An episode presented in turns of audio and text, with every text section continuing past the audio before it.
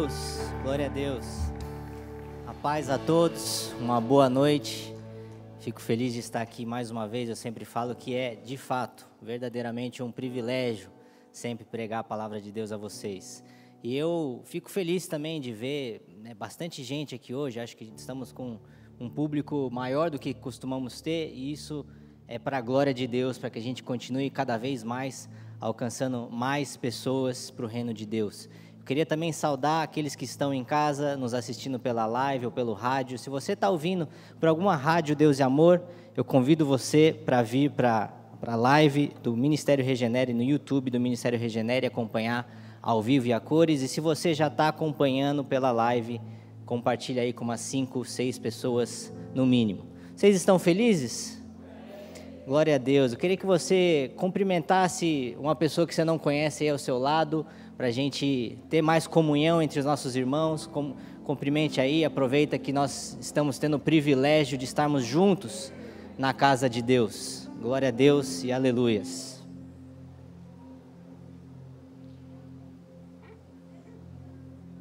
Amém.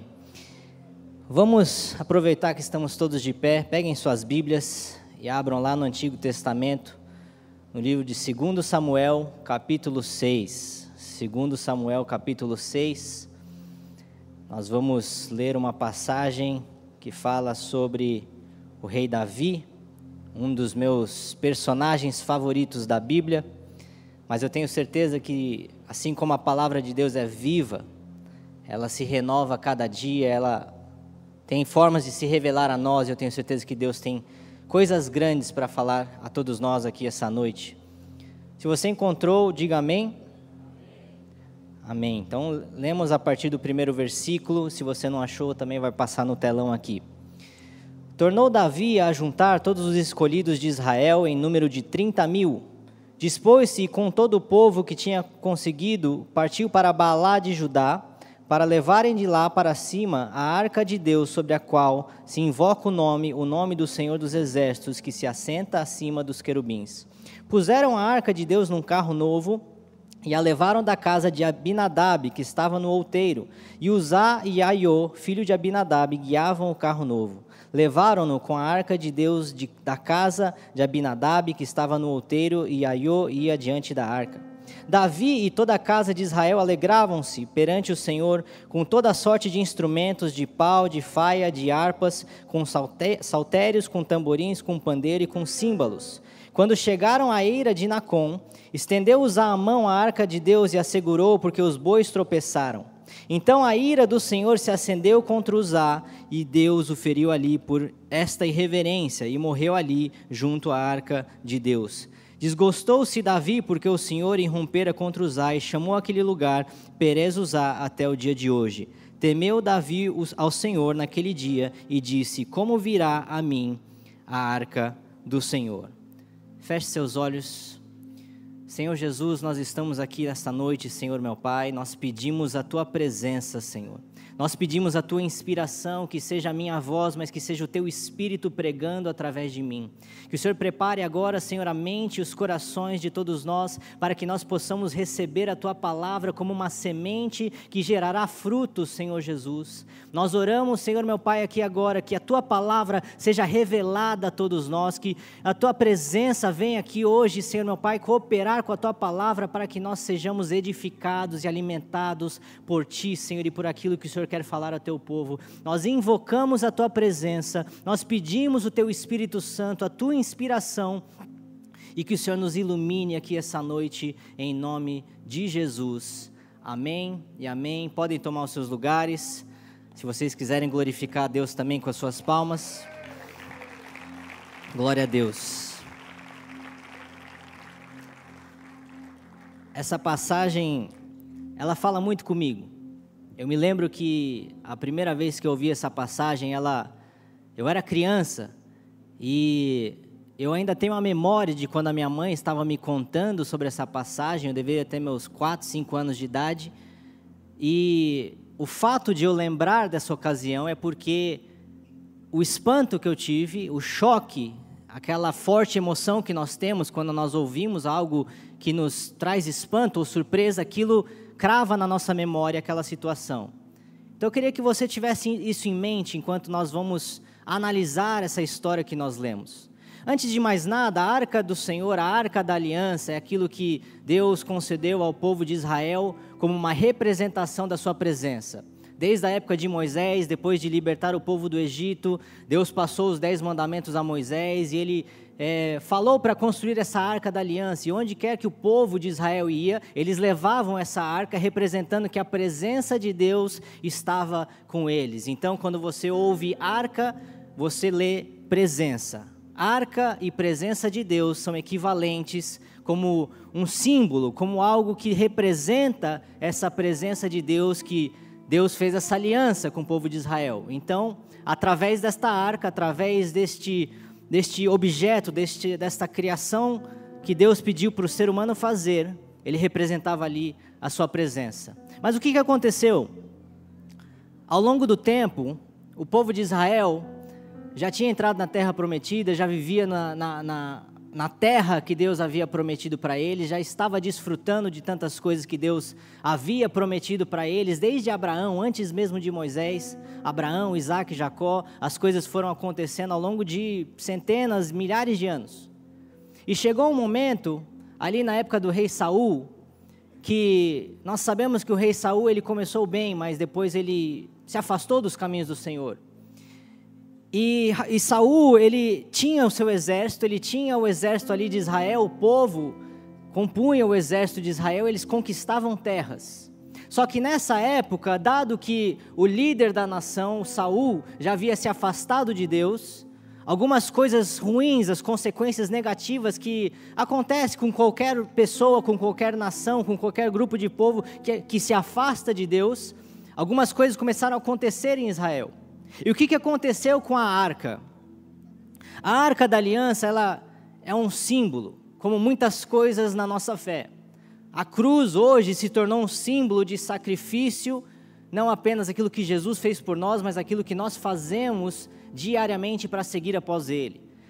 E dado que a arca da aliança representava a presença de Deus, e todo, todo momento que o povo de Israel teve a presença de Deus no seu meio, eles eram vitoriosos, eles eram abençoados, tudo que precisava ir bem, ia bem.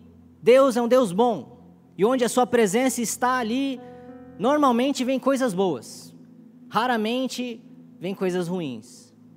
Só que no tempo de Saul, o rei que antecedeu Davi, a arca se tornou um amuleto.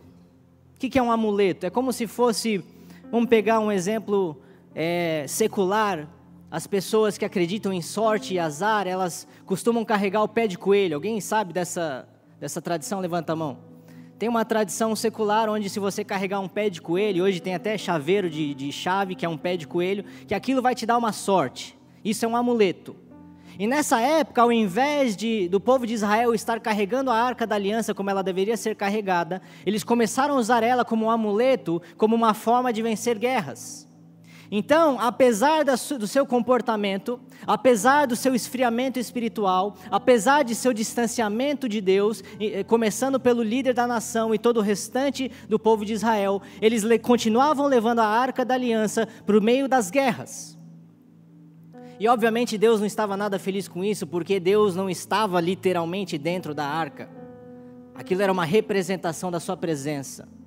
Então, no, à medida que isso foi começado sendo usado como um amuleto, Deus permitiu que em uma batalha o povo de Israel, o exército de Israel, perdesse essa batalha e os filisteus, que eram inimigos há muito tempo, lembrando que Davi derrotou Golias, que era um filisteu, esse povo era inimigo do povo de Israel. Os filisteus derrotaram o povo de Israel e tomaram a arca da aliança.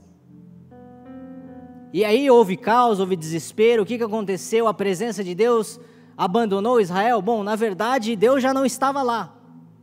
A arca da aliança, como esse objeto simbólico da aliança entre Deus, da presença de Deus no meio do povo de Israel, Deus já havia saído, mas o objeto continuava lá e era simplesmente um amuleto.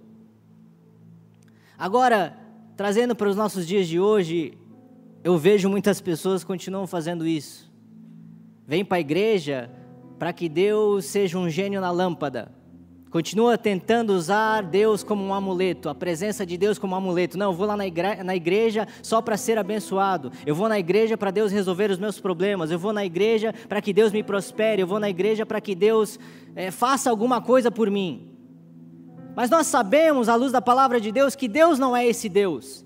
Ele sim abençoa, ele sim resolve nossos problemas, ele é um Deus bom que deseja fazer o bem para nós e nos abençoar, mas nós estamos lidando com um Deus pessoal, com um Deus que tem é uma pessoa, ele não é uma energia, ele não é um poder, ele tem poder, mas Deus não é um amuleto. Será que às vezes nós estamos tratando Deus como um amuleto, como o povo de Israel usou naquela época? Enfim, o povo de Israel perde a arca. Os filisteus a tomam, representando a presença de Deus. E Deus, ele, ele leva isso a sério. Esses atos simbólicos, esses objetos simbólicos, Deus leva tudo isso a sério, como o próprio batismo, por exemplo. E o que aconteceu quando a arca da aliança, representando a presença de Deus, foi para o campo dos filisteus e ficou na terra dos filisteus? Ela começou a trazer, na verdade, maldição ela começou a trazer todo tipo de peste contra o povo filisteu, porque ela estava num lugar indevido. A arca da aliança de Deus, a presença de Deus estava no lugar errado. Então, ao invés daquilo trazer bênção sobre o povo filisteu, que é o que, eles acreditavam, quando eles tomaram a arca da aliança do povo de Israel na batalha, ao invés de eles serem abençoados, Deus começou a trazer sobre eles maldição. Então, que presença é essa que para uns ela é uma bênção, para outros ela é uma maldição. Em alguns momentos ela representa a vida, em outros momentos ela pode representar até a morte. Já parou para pensar nisso? Porque muitas vezes nós tendemos ao automático de A mais B igual a C. Não, se a presença de Deus está, aquilo só pode trazer coisa boa. Não necessariamente, não de acordo com a palavra de Deus. Então, os filisteus, à medida que eles começaram a ser amaldiçoados, eles falaram: Ó, oh, a gente precisa tirar esse negócio daqui precisa tirar essa arca daqui, devolve lá para o povo judaico, devolve lá para o povo de Israel, porque a gente não quer mais ser amaldiçoado, a gente não aguenta mais pestes no nosso meio. E foi isso que aconteceu é, no contexto em que nós lemos. A arca foi para a casa de Abinadab e por 20 anos ela esteve lá, na casa de Abinadab. Aí, Davi toma o poder de Israel, ele finalmente toma o trono. Né, quem conhece a história de Davi, ele foi ungido pelo profeta Samuel quando ele era pastor de ovelhas e foram algo em torno de 25 anos, mais ou menos, não tem uma data exata, para que ele finalmente tomasse o trono de Israel e a promessa de Deus e a unção sobre a vida dele se concretizasse. E quando Davi toma o poder, ele começa a limpar a casa. Ele começa a limpar os erros de Saul, ele começa, ele, a primeira coisa que ele faz é unir as tribos que estavam divididas. Ele decreta Jerusalém como a capital política da nação, mas ele quer também ter Jerusalém como a capital espiritual da nação. E é nesse contexto que nós lemos que Davi desejou trazer de volta a arca da aliança para Jerusalém. Mas enquanto isso, ela está na casa de Abinadab. Por 20 anos, a, a arca da aliança, que representa a presença de Deus, esteve na casa dele. E o que, que aconteceu com Abinadab? Nada. Absolutamente nada. Ele não foi abençoado, ele não foi prosperado, nada aconteceu. É como se tivesse levado para a casa dele, sei lá, uma túnica, um, um, gado, sei lá, qualquer outra coisa, só não a arca da aliança que representa a presença de Deus. Porque ele era israelita, ele era judeu, ele pertencia ao povo de Deus, ele tinha tudo para ser abençoado com essa arca na casa dele, como nós vimos, como nós vamos ver depois com, a, com o caso de Obed-Edom. Mas nada aconteceu na casa dele, por quê? Porque a, a arca da aliança na casa dele era como um objeto, um artefato esquecido. Imagino eu que a arca da aliança na casa de Abinadab estava até empoeirada não houve reverência, não houve amor pela presença de Deus, mas acima de tudo, eu creio que a lição que nós tiramos em cima da arca da aliança na casa de Abinadab por 20 anos ser completamente relevante na vida dele, é que talvez ele se acostumou com a presença de Deus. Deixa eu te falar uma coisa que é um perigo gigantesco na vida, da, na vida do cristão: se acostumar com a presença de Deus. Será que nós nos acostumamos com a presença de Deus?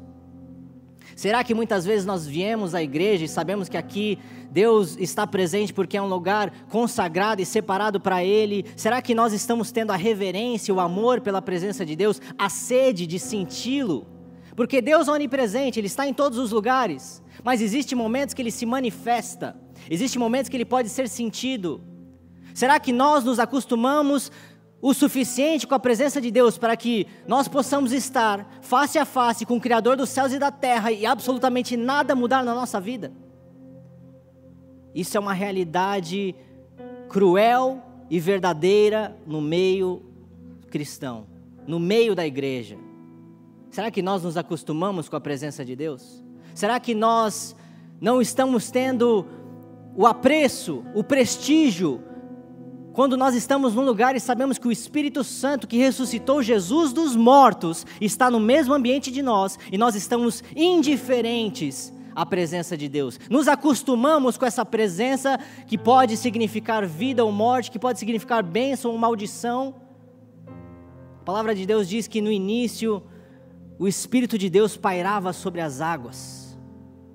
E essa presença, esse Espírito, a palavra de Deus trouxe tudo, toda a criação em uma ordem, e tudo foi criado através da palavra de Deus. Será que nós nos acostumamos com a presença de Deus como Abinadab se acostumou? Bom, 20 anos se passaram, não aconteceu absolutamente nada, e aí a gente chega ao texto que a gente leu. Segundo Samuel 6, tornou Davi a juntar todos os escolhidos de Israel em número de 30 mil. A palavra diz aqui que eles, eles tinham não apenas essa comitiva toda de 30 mil pessoas, eles tinham tamborins, eles tinham harpas, eles tinham é, é, flautas, é, pandeiros e símbolos. Eles estavam numa celebração, eles estavam felizes. Davi finalmente estava conseguindo restabelecer o, o, objeto simbólico que representava a presença de Deus de volta para Jerusalém no seu lugar devido. Era um momento de festa, a nação estava feliz. 30 mil pessoas, gente, é bastante gente. É um, é um estádio pequeno. 30 mil pessoas estavam lá dançando e fazendo música e batucando e todo mundo glorificando a Deus. Eu tenho certeza que era da vontade de Deus que a arca da aliança de fato voltasse para Jerusalém. E durante essa festa, durante essa celebração, está lá Abinadab e seus filhos, e um dos seus filhos, Uzá. A arca está em cima de um carro de bois, os bois estão transportando a arca, e repentinamente, Imagina essa cena: 30 mil pessoas celebrando Davi, saltitante de alegria, seu coração transbordava de alegria. Glória a Deus, a, a, presença de Deus está sendo restabelecida no meio do seu povo, a arca da aliança está sendo restituída ao seu devido lugar, que é Jerusalém. Aí o carro de bois está transportando a arca e um dos bois tropeça, e o carro balança, e a arca está prestes a cair. E essa é a parte que me bugou quando eu era criança, eu tinha uns 4, 5 anos de idade. Vem usar, filho de Abinadab, no intuito de ajudar no intuito de proteger, no intuito para que aquela arca, aquele, aquele, o, o objeto mais importante para o povo de Israel, que representava a presença de Deus, ele estava ali para segurar a arca, ele toca na arca para que ela não caísse, tentando ajudar de todo modo, tentando manter aquela celebração, aquela festa, e quando ele toca na arca, imediatamente ele é morto pela ira de Deus. O que está acontecendo aqui, gente? Eu, sinceramente, quando eu ouvi essa história com 5 anos de idade, eu, eu, eu abri a minha boca de espanto. O que está acontecendo aqui? Quem é esse Deus sádico? Quem é esse Deus mau? Onde uma pessoa está ali tentando preservar a integridade física de um objeto representativo da presença de Deus, uma arca que foi consagrada, santificada na presença de Deus, ele tenta ajudar, tenta prevenir que ela não caísse, e imediatamente a ira do Senhor se levanta contra Uzá, e ele é morto instantaneamente. Perplexidade, interrogação na cabeça de todo mundo. Acabou a festa, acabou a música, parou a música, todo mundo ficou em silêncio. 30 mil pessoas, eu imagino um silêncio ensurdecedor, com Uzá, o corpo dele ali jogado e a arca da aliança ali parada. Eu imagino que todo mundo olhou para si e. E aí, o que aconteceu? Por que, que Deus matou Uzá? Nós estamos aqui, Será que Deus não quer que a gente leve a arca da aliança de volta para Jerusalém? Obviamente a gente sabe que sim. Então por que que Uzá está morto? Por que que Deus matou Uzá? No momento de celebração, no momento que aparentemente o povo de Israel está tendo uma grande vitória, uma restauração da presença de Deus de volta para Jerusalém. Por que que Uzá está morto? Eu me questionei isso com cinco anos de idade. Até que, à medida que eu fui amadurecendo e à medida que eu fui conhecendo cada vez mais a palavra de Deus, eu entendi o que, que tinha acontecido aqui. Comitiva de 30 mil pessoas em clima de festa tem sua festa acabada no momento da ira de Deus, quando Uzá toca na arca, porque ele não tinha que nem tocar na arca e não tinha que nem estar tá, perto da arca. A arca da aliança para ali, Davi perplexo, Davi fica triste, e ele fala: Olha, eu não vou trazer a arca agora, manda essa arca para a casa de Obed-Edom, que ficava ali perto, a casa dele. Davi volta para Jerusalém e eu imagino que ele ora, que ele questiona a Deus, o que, que tinha acontecido. Imagino que até então ninguém tinha entendido nada do que estava acontecendo. Aí a palavra de Deus nos diz algo muito interessante. Do versículo 11 e 12. Ficou a arca do Senhor em casa de Obed-Edom, o geteu, três meses. E o Senhor o abençoou e a toda a sua casa. Então avisaram Davi, dizendo: O Senhor abençoou a casa de Obed-Edom e tudo quanto tem, por amor da arca de Deus. Foi, pois, Davi e com alegria fez subir a arca de Deus da casa de Obed-Edom à cidade de Davi. Então o que está acontecendo aqui?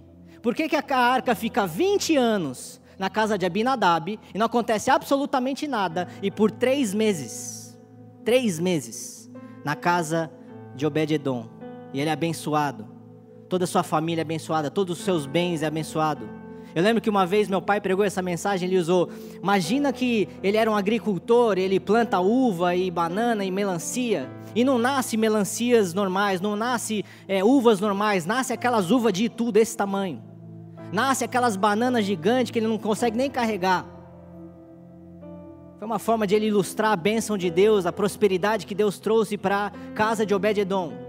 Qual que é a diferença entre Abinadab e Obed-Edom? A palavra de Deus diz aqui, e essa é a palavra que eu peguei como chave.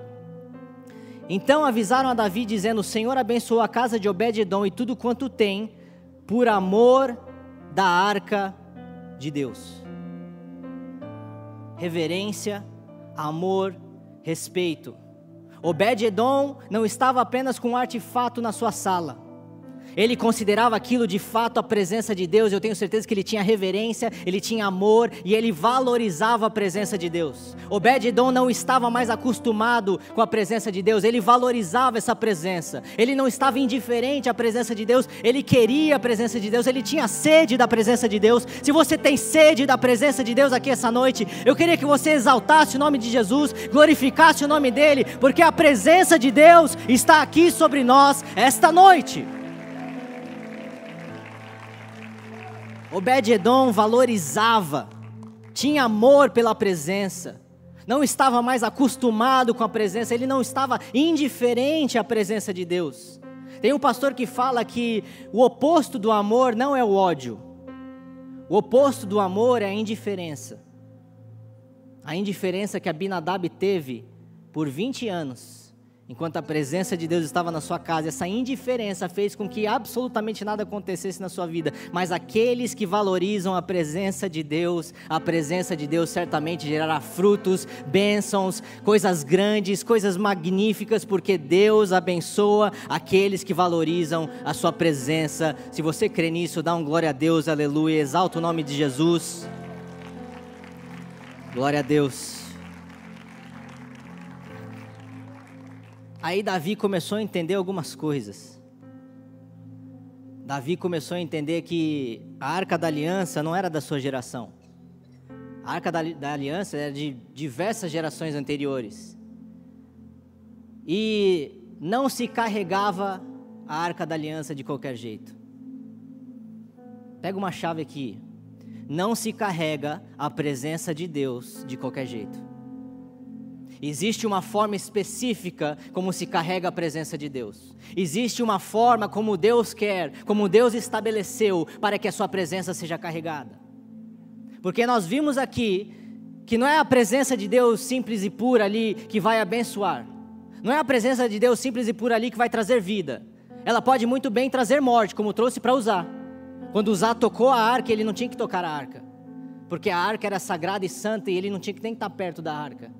Então Davi começou a entender que existia uma forma correta de se carregar a presença de Deus. A arca da aliança precisava ser carregada por um povo que Deus separou lá na época de Moisés, os levitas. Se você já ouviu falar dos levitas, diga amém. Os levitas eram um povo, uma, uma tribo dentro de Israel que foi separada e a palavra santo significa separado, então eles foram santificados, eles foram separados para cuidar das coisas do templo, inclusive a arca da aliança, a presença de Deus.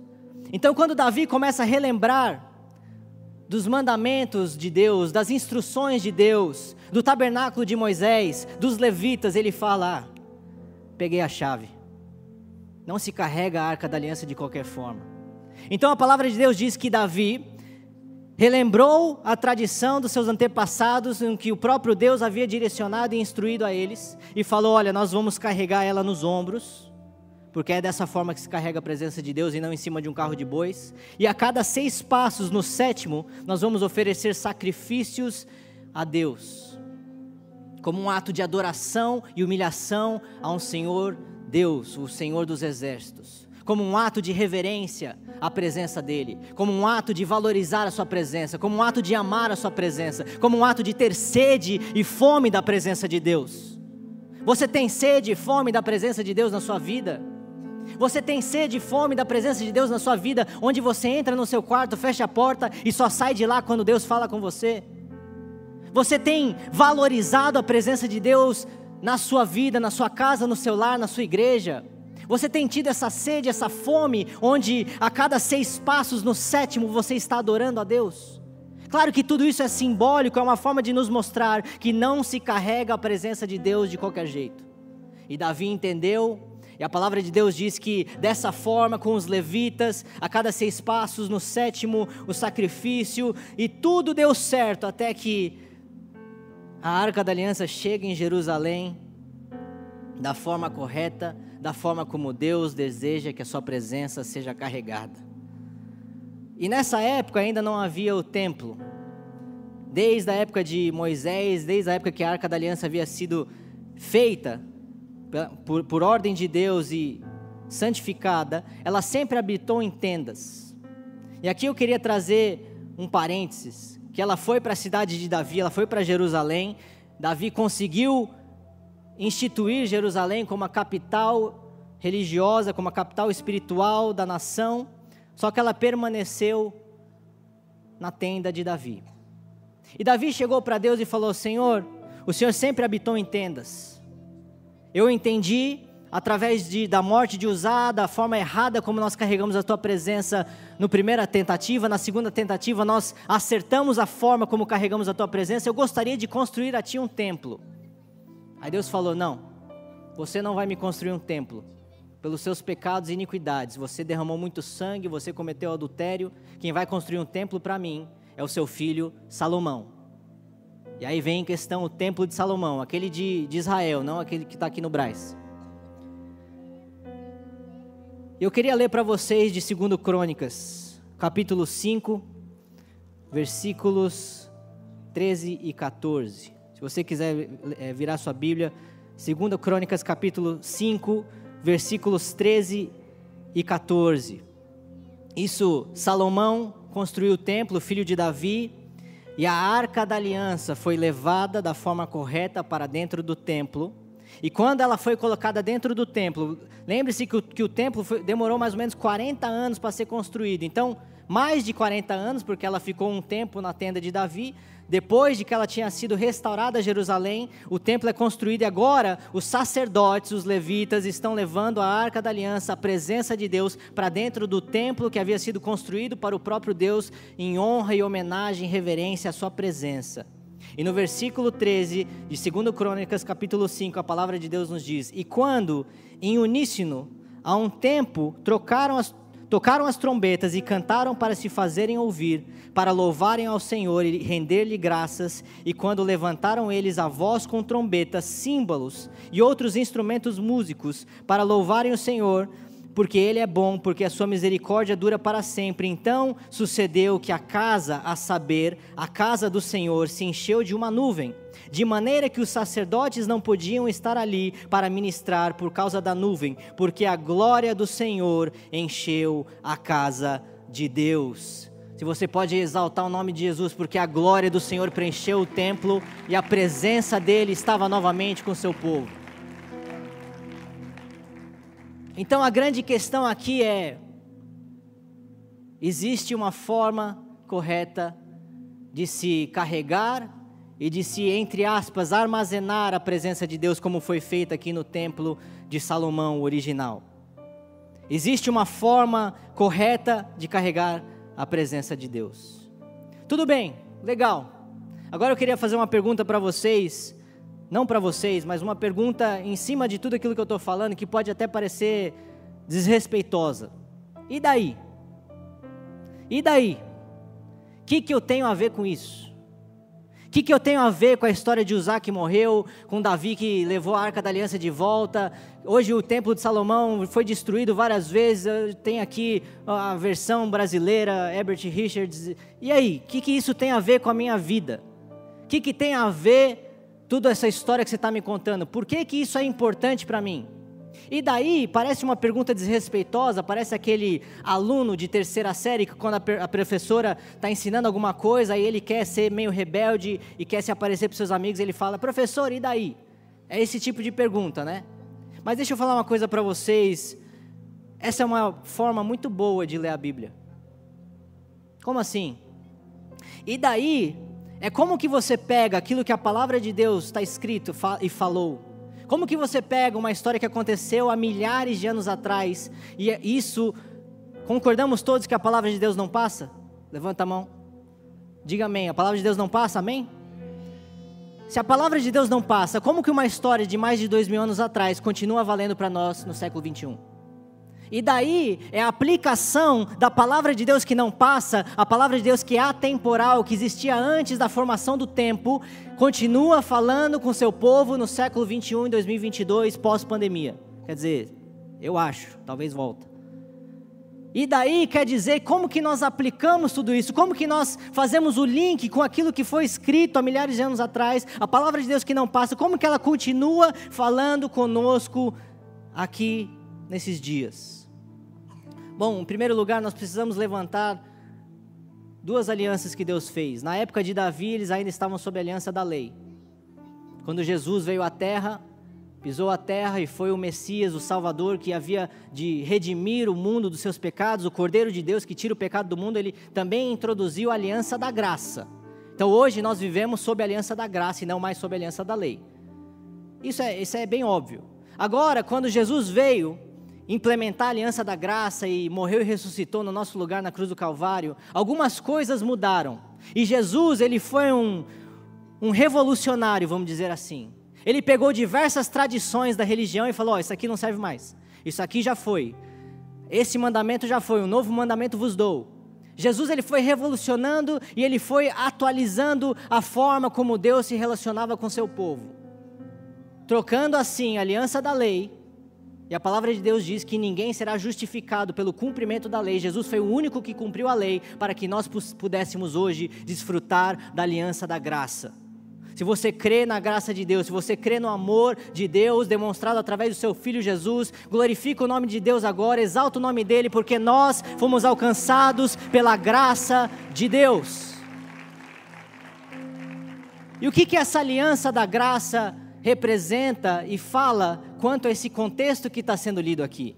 Quanto a essa história de Davi de trazer a arca da aliança de volta para Israel e depois de seu filho construir o templo e a glória de Deus preencher o templo com a arca da aliança. Bom, Jesus ele falou uma coisa quando ele estava aqui na terra.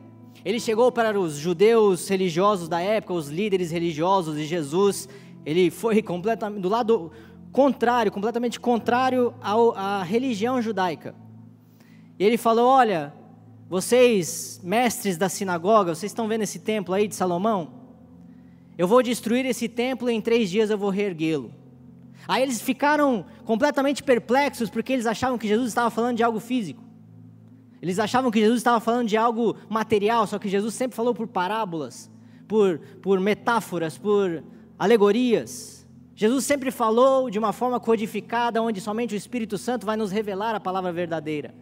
Jesus, obviamente, estava falando sobre ele mesmo, que ele ia morrer e ressuscitar em três dias, para que ele pudesse ser o, primogênito, para que ele pudesse ser o primeiro dos irmãos. Jesus estava falando que, e confirmando aquilo que a palavra diz em Atos 7,48, que Deus não habita templos feitos por mãos humanas. Na morte de Jesus, quando ele morreu, quando ele entregou o seu espírito a Deus na cruz do Calvário, o véu do templo que separava o santo dos santos de toda a humanidade, onde a presença de Deus estava, lembrando que nessa presença de Deus representada pela arca da aliança, quando ele morreu, quando ele entregou o seu espírito, o véu rasgou-se de cima a baixo e nós tínhamos agora e temos ainda acesso ao Santo dos Santos, à presença de Deus. Eu e você temos acesso ao nosso Deus pelo sangue do Cordeiro, através de Jesus Cristo que morreu e ressuscitou, perdoou os nossos pecados, está aqui esta noite falando: Meu filho, minha filha, eu desejo um relacionamento de amor contigo, eu desejo intimidade contigo. Se você simplesmente tiver sede e fome da minha presença, eu me revelarei a ti e você me falará comigo face a face como Moisés falou, como quem fala com um amigo. Isso foi uma das obras de Jesus.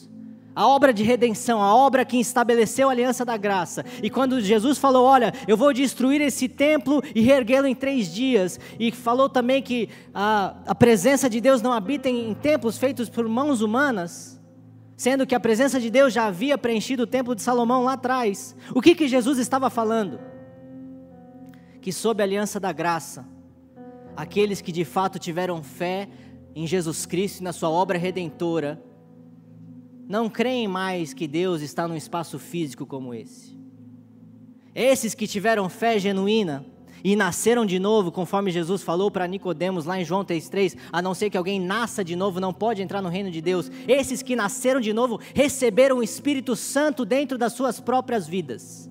Então hoje nós não carregamos mais uma arca da aliança. Nós não temos mais um templo de Salomão em Jerusalém.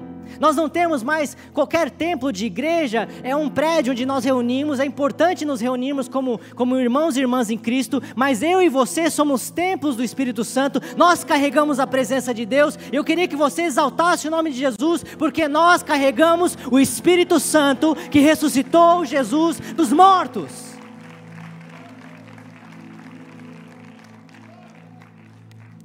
Então essa história de Davi, ela importa para nós porque ela continua valendo para os dias de hoje.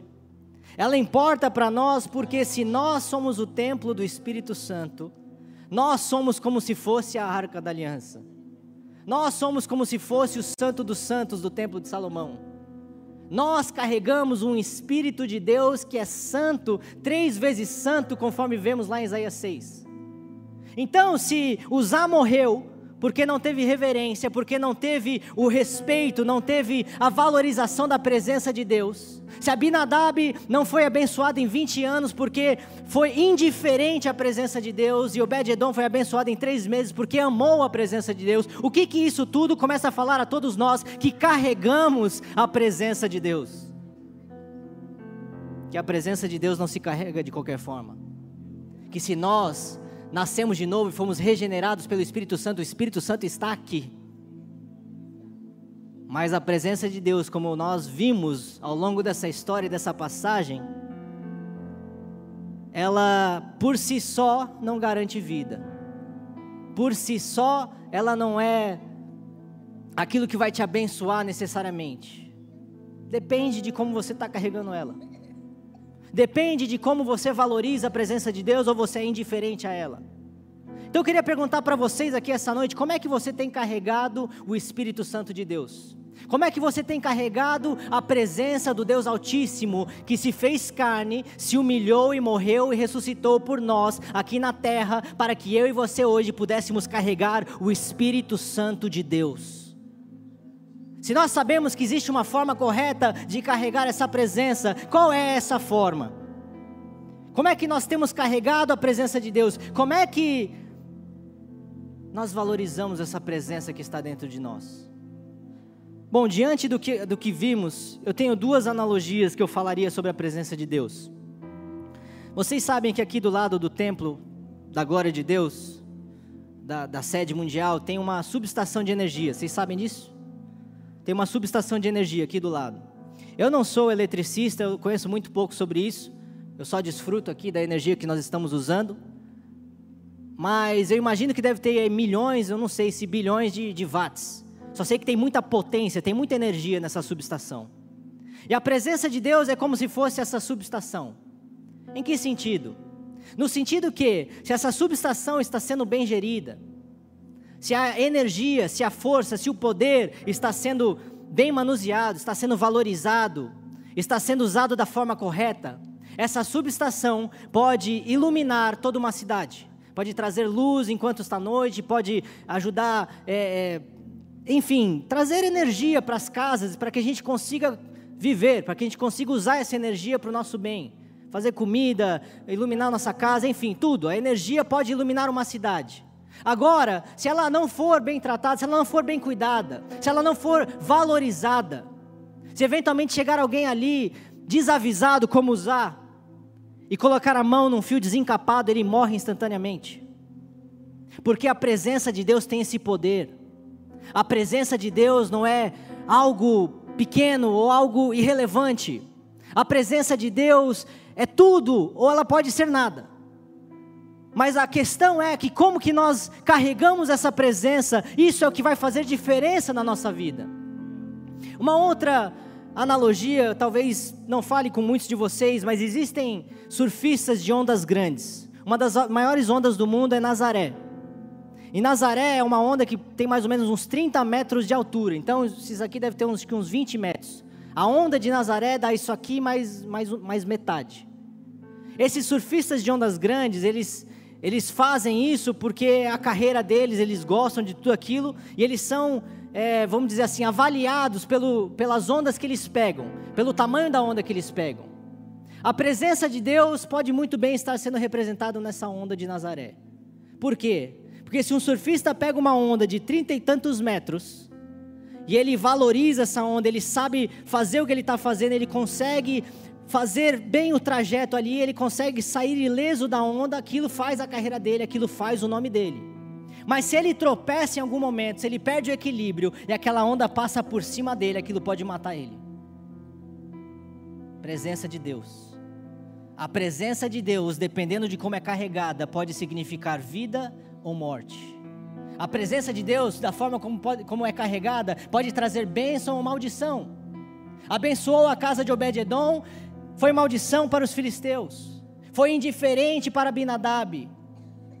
Davi finalmente entendeu que existe uma forma como nós carregamos a presença de Deus e se a presença de Deus em nós é pelo Espírito que é santo, qual que é a forma como nós carregamos a presença de Deus hoje sob a aliança da graça? Se o Espírito é santo, a forma de carregar a presença de Deus é santidade. A forma como nós carregamos a presença de Deus hoje é santidade.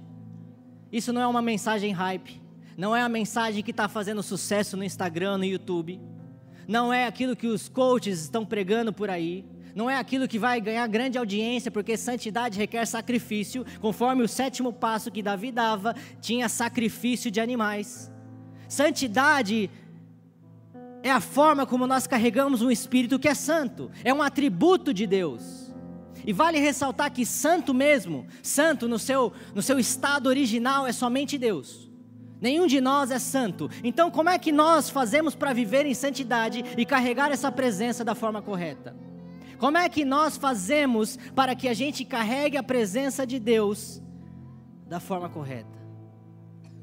Bom, eu Gosto muito de Gálatas 5 e eu já mencionei diversas vezes.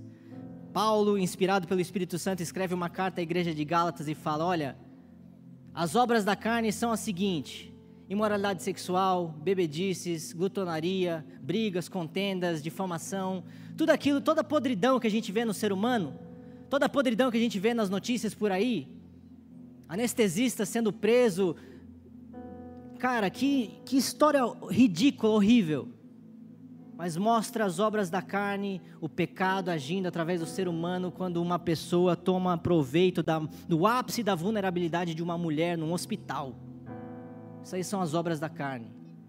Isso aí é negligenciar ou não ser reverente à presença de Deus. Na verdade, eu nem sequer acredito que essa pessoa carrega a presença de Deus.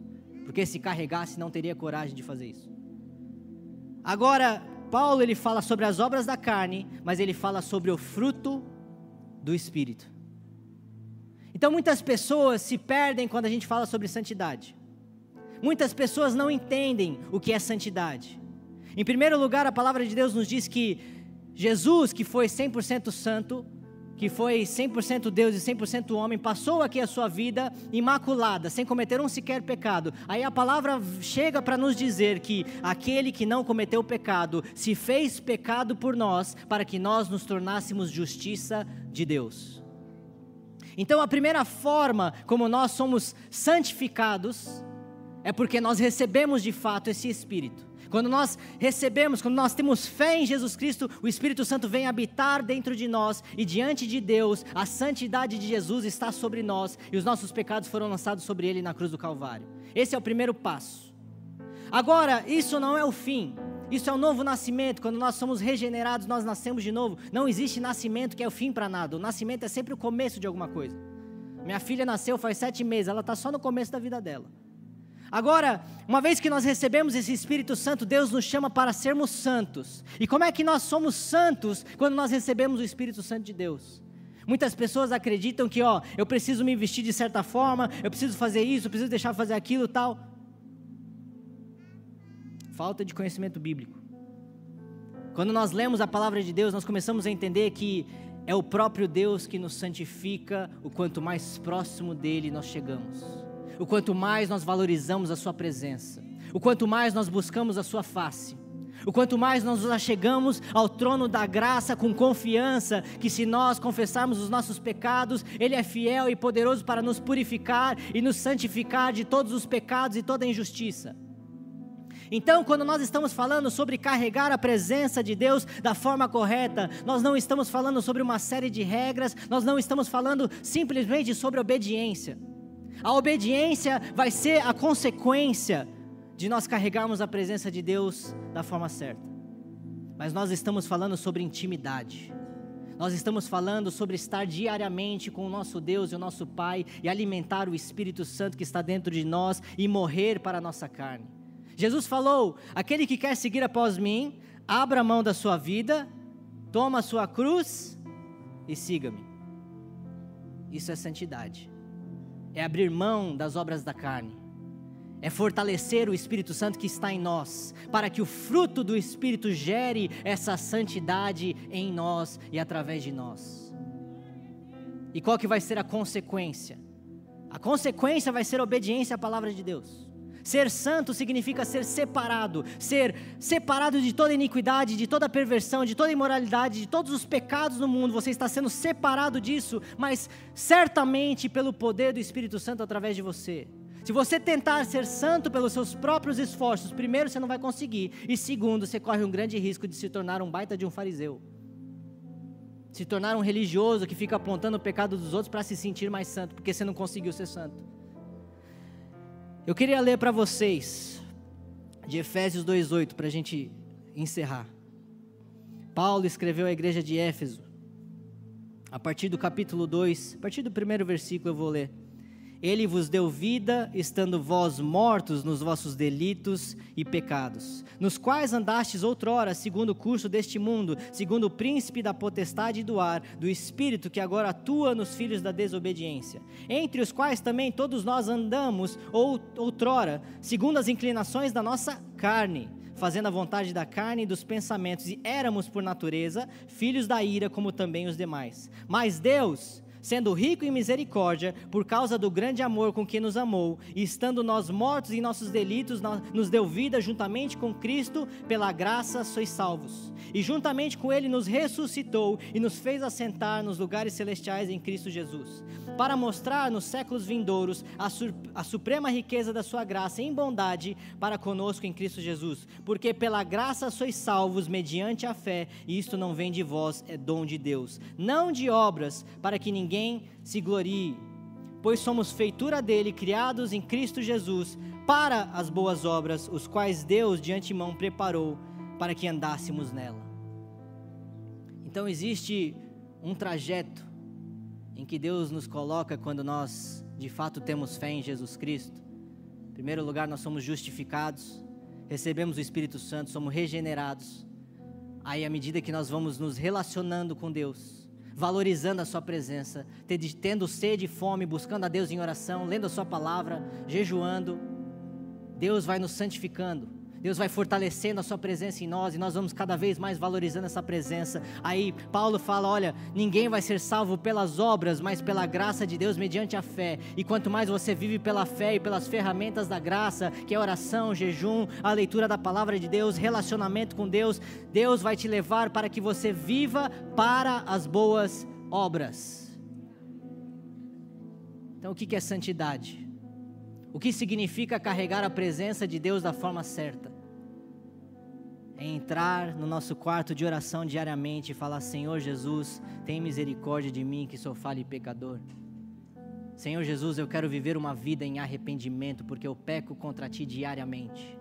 Senhor Jesus, obrigado pela tua graça que me mantém e me é suficiente para perdoar todos os meus pecados é estar em constante relacionamento com nosso Pai, é olhar Ele face a face diariamente e falar: Senhor, torna-me mais como Ti, transforma o meu caráter, transforma o meu interior, transforma o meu coração, a minha mente porque de mim nada bom pode vir, mas o teu Espírito Santo que habita dentro de mim, a tua presença vai me transformar, o teu Espírito Santo vai frutificar em mim, e eu vou começar, quando eu menos esperar, começar a praticar boas obras, andar em obediência à tua palavra, porque isso é valorizar a tua presença. Se o teu Espírito Santo vive em mim, que a gente viva também por esse Espírito Santo que está aqui essa noite falando a todos os nossos corações.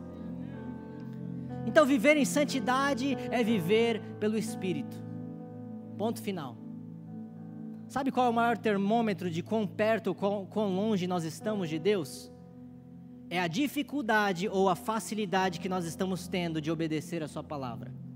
Se para você está muito difícil obedecer, se para você está muito difícil não pecar, chega um pouco mais próximo dele, chega um pouco mais perto de Deus Fortaleça a presença do Espírito Santo que habita dentro de você e comece a valorizar isso e veja o quanto Deus começa a fazer na sua vida, veja o quanto Deus começa a te transformar, veja o quanto Deus pode fazer através de um coração arrependido, de uma, pe uma pessoa que se relaciona diariamente com seu Pai, e por isso nós damos graças ao Senhor Jesus, porque o véu do templo se rasgou e hoje nós temos acesso ao Santo dos Santos, a fonte de toda a santidade, que está aqui essa noite para nos santificar, para que a gente valorize essa presença, exalta o nome de Jesus e glorifique o nome dEle.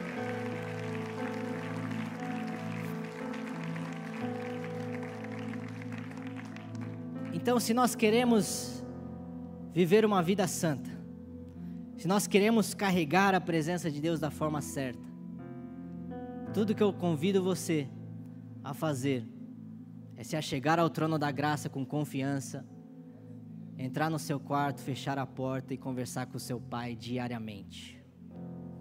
E veja quanto Deus vai transformar a sua vida, fortalecendo a presença dele mesmo dentro de você para que você aí sim frutifique para as boas obras. Que Deus abençoe vocês.